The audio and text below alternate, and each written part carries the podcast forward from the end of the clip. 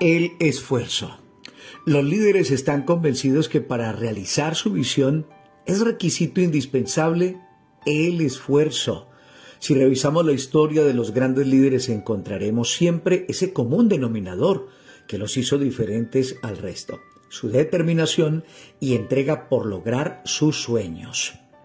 Albert Einstein anotaba que más allá de la fuerza atómica está la fuerza de la voluntad. ¿Cuántas veces este gran científico tuvo que levantarse para lograr triunfar? Seguramente muchas, como él mismo enfatiza después de sus descubrimientos. Su esfuerzo logró hacerlo famoso. Quien haya visto la joya cinematográfica de la vida de Gandhi seguramente se conmovió durante tres horas y media. Se emocionó por la incondicionalidad y decisión de este héroe de todos los tiempos.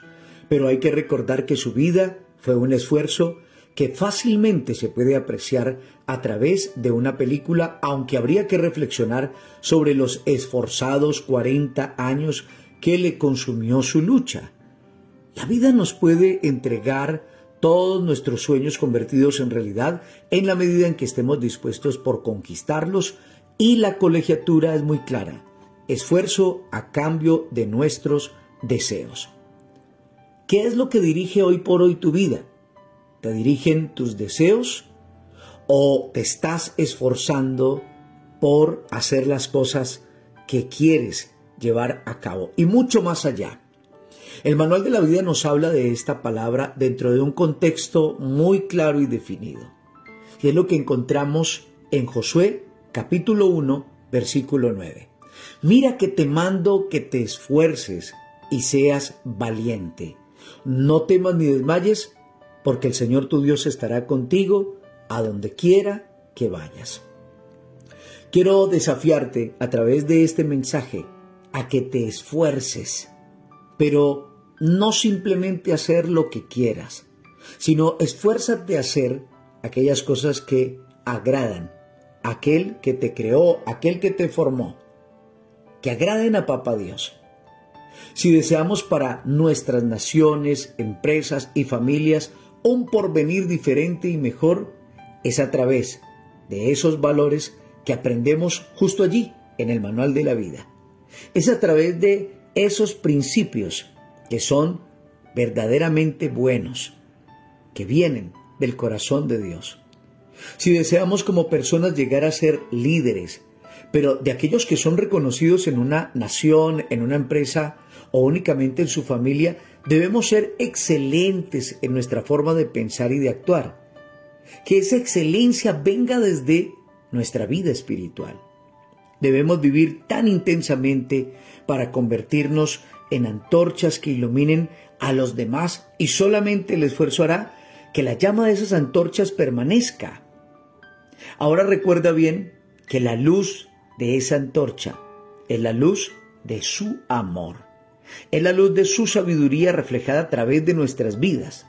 Esforcémonos por permitir que esto ocurra. Seguramente tendremos que empezar a esforzarnos para lograr alcanzar nuestros objetivos. Ese es el mejor momento para comenzar, el esfuerzo. Quiero invitarte a que a partir de este momento nos enfoquemos en esforzarnos. Y entonces ese fruto, ese resultado, llegará y vas a sentirte muy satisfecho. Recuerda que Dios está con el que se esfuerza. Te invito para que juntos nos acerquemos a Él a través de esta oración. Padre, aquí estamos delante de ti.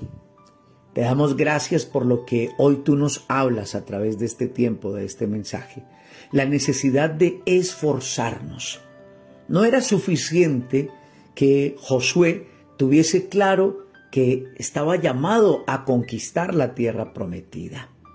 No era suficiente sus experiencias antes de llegar a ese punto donde él tenía que liderar a ese pueblo que iba a tomar posesión de ese territorio.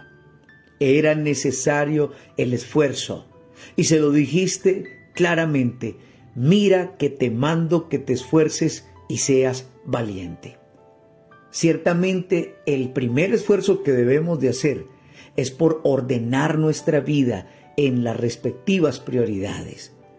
Y esa prioridad máxima eres tú. Es nuestra vida espiritual. Por eso le dijiste, y yo estaré contigo por donde quiera que vayas.